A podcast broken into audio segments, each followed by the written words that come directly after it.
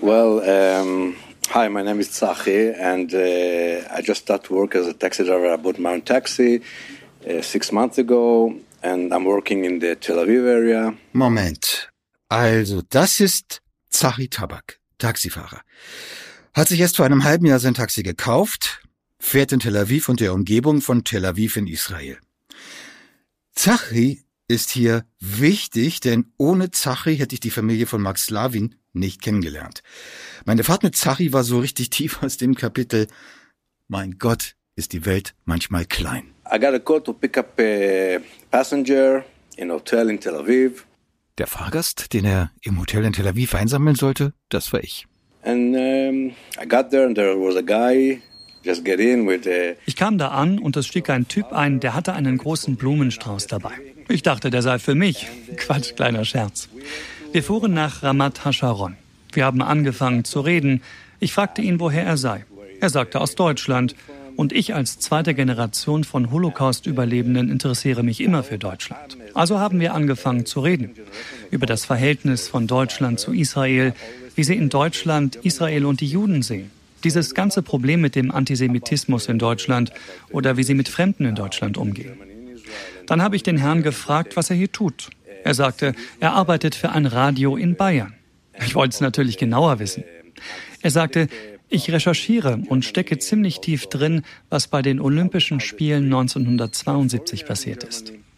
Im ersten Moment dachte ich nur, okay, aber dann wurde mir klar, meine Ex-Frau ist eine Schwester eines der Sportler, die da getötet wurden, Mark Slavin. Ich sagte meinem Fahrgast, wow, meine Ex-Frau ist die Schwester eines der Männer, die da getötet wurden. Sein Name war Mark Slavin, er war Ringkämpfer. Und mein Fahrgast, also Christoph, ich habe im Rückspiegel gesehen, wie er richtig hochgefahren ist. Was? Wirklich? Ernsthaft? Was für eine kleine Welt? Erzähl mir mehr. Ich sagte ihm, dass ich die ganze Familie kenne und die ganze Geschichte kenne, dass ich einen guten Draht zur Schwester meiner Ex-Frau habe, dass wir sie anrufen können und mit ihr reden. Und Christoph meinte, na klar, pack sie auf den Lautsprecher. Also haben wir Mika angerufen, Mika Slavin, die Schwester von Mark Slavin.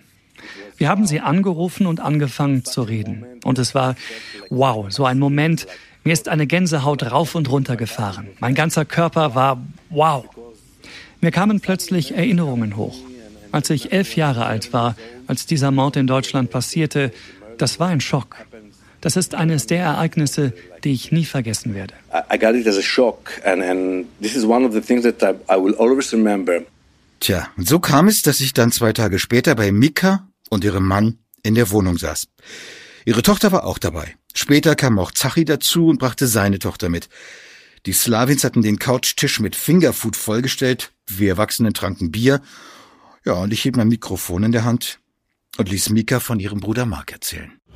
Geheimakte 1972. Das Olympia-Attentat in München.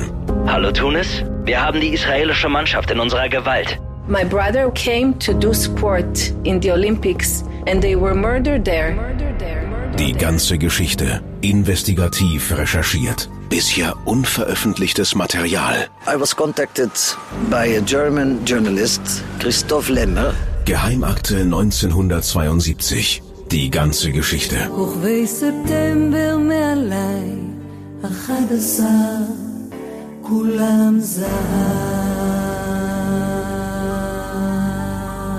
Episode 4 uh, Mark meine Eltern wussten, dass Mark seinen ersten Ringkampf am 5. September um 10 Uhr haben sollte. 10 o'clock in the morning. Am 5. September 1972, also an dem Tag, an dem die palästinensischen Terroristen Mark und seine Kameraden des israelischen Olympiateams gegen 4.30 Uhr überfallen hatten. Aber davon wussten die Eltern noch nichts, als sie an diesem 5. September daheim in Tel Aviv ihren Tag begannen. Sie waren erst kurz vorher mit der ganzen Familie nach Israel eingewandert. They decided at 8 o'clock to go to the bank and to be back home at 10 o'clock. Um 8 Uhr beschlossen sie, zur Bank zu gehen und um 10 zurück zu Hause zu sein. Sie betraten die Bank. Da sah meine Mutter eine Zeitung. Auf dem Titel war ein Bild von Muni Weinberg, Marks Trainer. Sie kaufte die Zeitung und nahm sie mit in die Bank. Sie konnte noch kein Hebräisch, darum fragte sie andere Leute in Jiddisch. Könnt ihr mir sagen, was passiert ist? Warum ist das Bild von Moshe Weinberg in der Zeitung? Dann haben sie gesagt, was? Haben Sie die Nachrichten nicht mitbekommen? Alle elf Sportler sind Geiseln von Terroristen. Genau so haben es meine Eltern erfahren. By terrorists. And this is how my parents find out.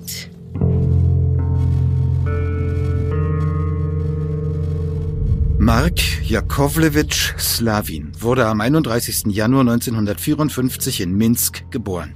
Damals Sowjetunion, heute die Hauptstadt von Belarus, Weißrussland. Wäre er nicht in Deutschland ermordet worden, wäre er heute 68 Jahre alt. My brother was the champion of youth of uh, wrestling. Mein Bruder war russischer Jugendmeister im Ringen. Er war als Mitglied der russischen Olympiamannschaft für die Spiele in München vorgesehen. Er war 18. Mein jüngerer Bruder war 16. Beide litten stark unter Antisemitismus in Russland. Genau darum entschied Mark, dass er nicht für Russland antreten wollte. Er wollte nur jüdische Leute vertreten. Because of that, he wants to represent only the Jewish people. Was Mika erzählt, hat sie nicht selber erlebt. Sie war damals noch nicht auf der Welt. Sie hat ihren Bruder Mark nie leibhaftig kennengelernt. Er ist für sie nur eine Erinnerung, die bis heute lebt. Ihre Kindheit war davon geprägt. So he came to my mother. Also ging er zu meiner Mutter, zu meinen Eltern. Das war im Januar 1972, als er gerade russischer Jugendmeister geworden war und bereits zum russischen Olympiakader gehörte. Er sagte den Eltern, er wolle die Aliyah und nach Israel. Aliyah and to come to Israel. Was eine Aliyah ist, das weiß in Israel jeder. Aliyah nennt man es, wenn Juden ihre Heimat verlassen und nach Israel gehen. Die erste Aliyah war der Auszug der Juden aus babylonischer Gefangenschaft und die Wanderung nach Israel. Es folgten immer wieder neue Aliyahs bis in die heutige Zeit. Im 20. Jahrhundert war es der Judenhass in Deutschland und Osteuropa. Auch Auswanderung aus Russland und Weißrussland, wo die Slawins lebten. Mein Vater sagte, hör mal, die Olympischen Spiele sind in ein paar Monaten. Es wird unmöglich für dich sein, dabei zu sein. Aber er nur, okay, dann eben erst in Montreal 1976. Aber ich will nicht mehr in Russland sein. But I don't want to be in uh, Russia anymore. Und das hat Mark ganz offensichtlich nicht nur einfach so dahergesagt. Er hat es total ernst genommen. Er hat angefangen, alle Unterlagen zu sammeln. Und meine Eltern haben gemerkt, der meint das so.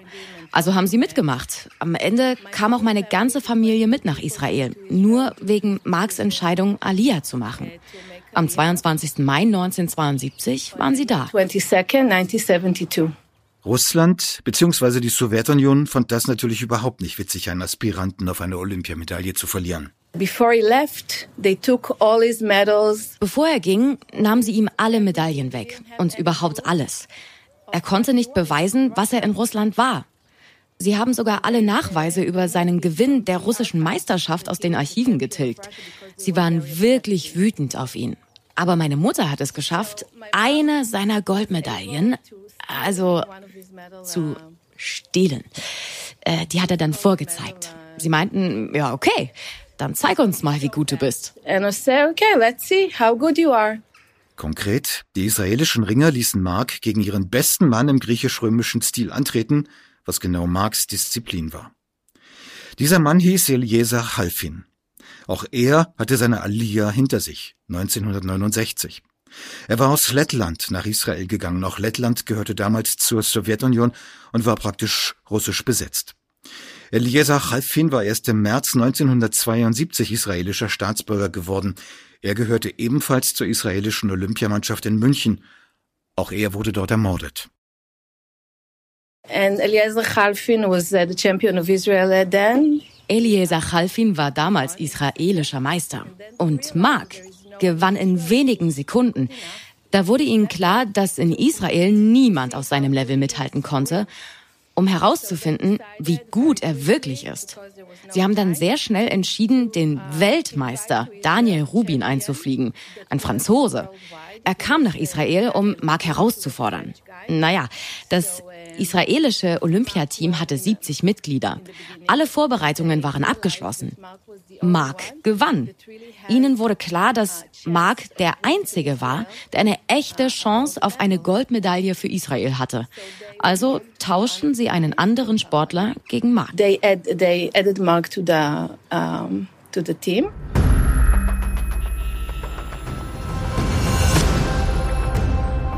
And they left. They left to, uh, to Munich on August. Und dann gingen sie nach München im August 1972. Der Rest ist bekannt. Er wurde von Terroristen gefangen.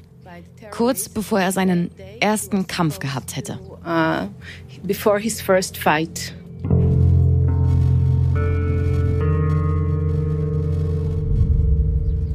Just before his dream to come true, he, he died. So, and then, you know, my parents, you know, there is no.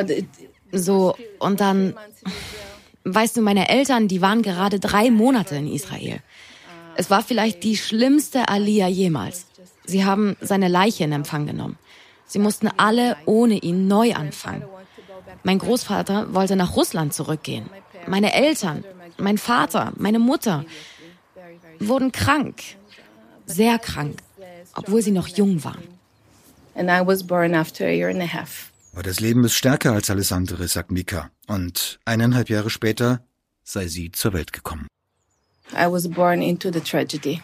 Geboren in eine Tragödie. Yeah, um, my mom. Meine Mutter bemerkte, dass sie schwanger war, eineinhalb Jahre nachdem Mark starb.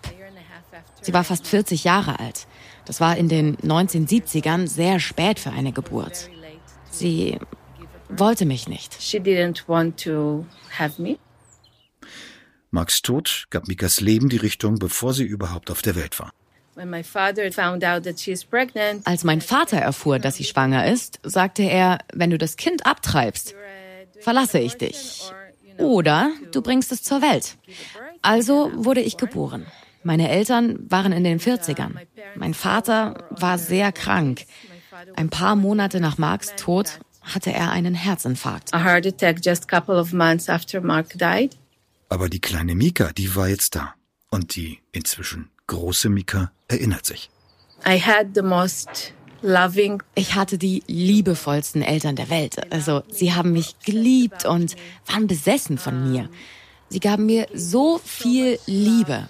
Aber das war immer neben dieser großen Traurigkeit. Meine Mutter hat jeden Tag im Fernsehen Sport gesehen. Dabei hat sie geweint. Und ich saß auf ihrem Schoß und wischte ihre Tränen ab.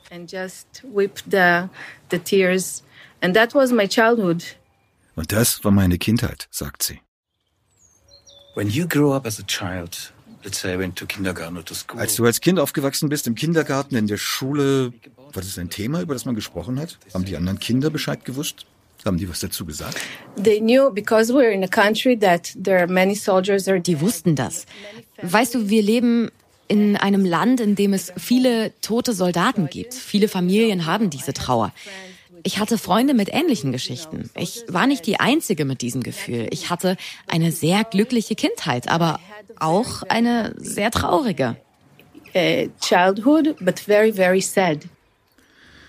Und auch als sie erwachsen wurde, war es nicht vorbei. Marks Tod bei der Olympiade in München blieb das große Thema.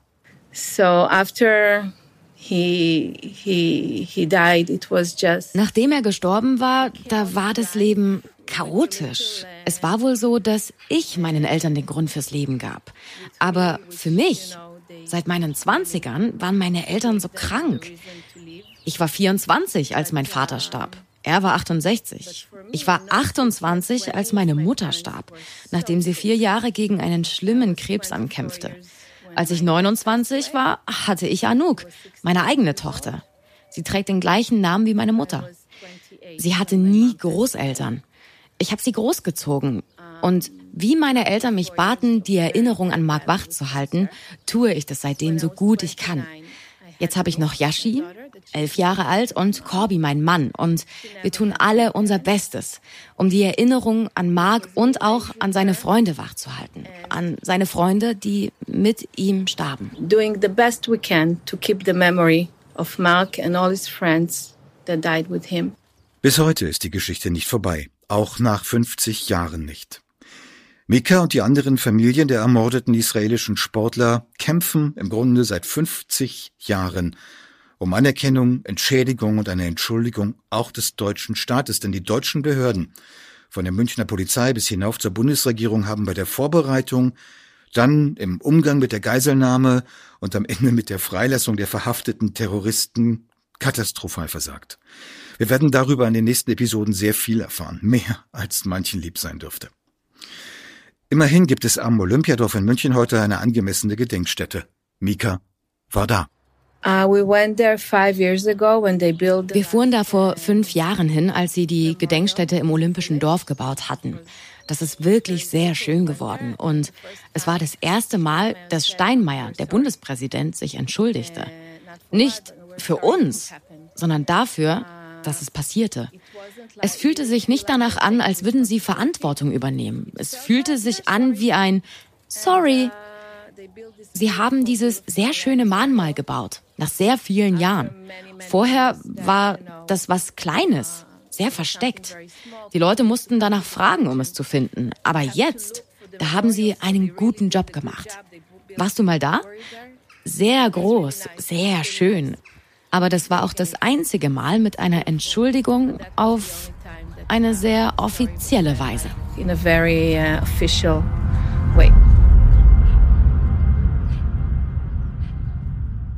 Um einfach nochmal diese Gesamtlage vor 50 Jahren zusammenzubringen. In den letzten Tagen vor dem 5. September 1972 holte das israelische Olympische Komitee im letzten Moment Max Slavin ins Team. Genau zu dieser Zeit plante die Münchner Polizei das Sicherheitskonzept für die Olympischen Spiele. Ein Weltereignis. Das erste Mal, dass Deutschland nach Hitlers Nazi-Olympiade 1936 wieder Olympische Spiele ausrichten durfte. Gleichzeitig reiste Terrorchefplaner Abu Daud quer durch Deutschland und sorgte dafür, dass der Überfall auf die Israelis stattfinden konnte, gemeinsam ausgerechnet mit Deutschen, Neonazis und Judenhassern. Die beiden Anführer, Issa und Toni, spähten den Tatort aus, bunkerten die Waffen und flogen zwischen München, Beirut, Damaskus und Tripolis hin und her. Anki Spitzer, die junge Frau des israelischen Fechters André Spitzer, reiste zu ihren Eltern in die Niederlande, um ihre Tochter Anouk bei den Großeltern abzugeben. Ankis Tochter heißt übrigens nur zufällig genauso wie Mikas Tochter. Anki und Mika haben sich da nicht abgesprochen, aber natürlich kennen sich die beiden. Israel ist klein und die Familien der Opfer von 1972 schweißt ihr gemeinsames Schicksal zusammen. Das wurde mir schon im Taxi von Zari Tabak klar. Ha. Wir haben noch gar nicht erzählt, wohin ich eigentlich unterwegs war und wie es dazu kam, dass ich in sein Taxi gestiegen bin. Na dann, halt jetzt. Anyway, also, uh, Christoph told me, do you know where I'm going now? Also Christoph fragte mich dann, weißt du überhaupt, wohin du mich gerade fährst? Ich sagte nein. Er meinte, wir fahren gerade zu Anki Spitzer. Ich sagte, das glaube ich niemals. Er sagte doch, nur deswegen will ich nach Ramat Sharon, um mit Anki Spitzer zu reden. Ich sagte, wow, ich war so aufgeregt. Nochmal, wow. Also wir fuhren dann weiter, wir waren beide aufgekratzt. Ich fuhr ihn hin und sagte Hallo zu Anki. Ich fragte sie, weißt du, wer ich bin? Sie meinte, klar, Mika hat mich gerade angerufen und ich weiß eh, wer du bist. Naja, es ging dann sogar noch weiter. Ich fuhr wieder ab und merkte nach zehn Minuten, dass ich in der Aufregung vergessen hatte, das Geld für die Fahrt zu kassieren.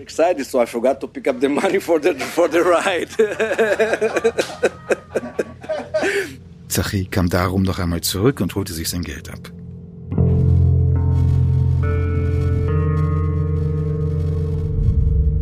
Wir nähern uns dem nächsten Kapitel. Die letzten Vorbereitungen für den Anschlag. Wie die Terroristen in München ankamen, wo sie wohnten, wie sie sich auf ihren mörderischen Einsatz vorbereiteten. Wie sie den Plan ausführten, der ganz oben bei der Palästinenser Führung abgesegnet worden war. und wie das Schicksal für die Israelis seinen Lauf nahm. In der nächsten Episode. Der Titel München Hauptbahnhof. Dir gefällt dieser Podcast? Dann gib uns gerne einen Like oder volle fünf Sterne. Und wir freuen uns natürlich, wenn du die Geheimakte mit Menschen in deinem Umfeld teilst. Noch etwas, wenn Sie selber zu denen gehören, die damals oder auch später mit dem Anschlag oder den Folgen zu tun hatten, schreiben Sie uns eine Mail an geheimakte.antenne.de. Geheimakte 1972. 50 Jahre nach dem Olympia-Attentat in München. Ein Podcast der Antenne Bayern Group.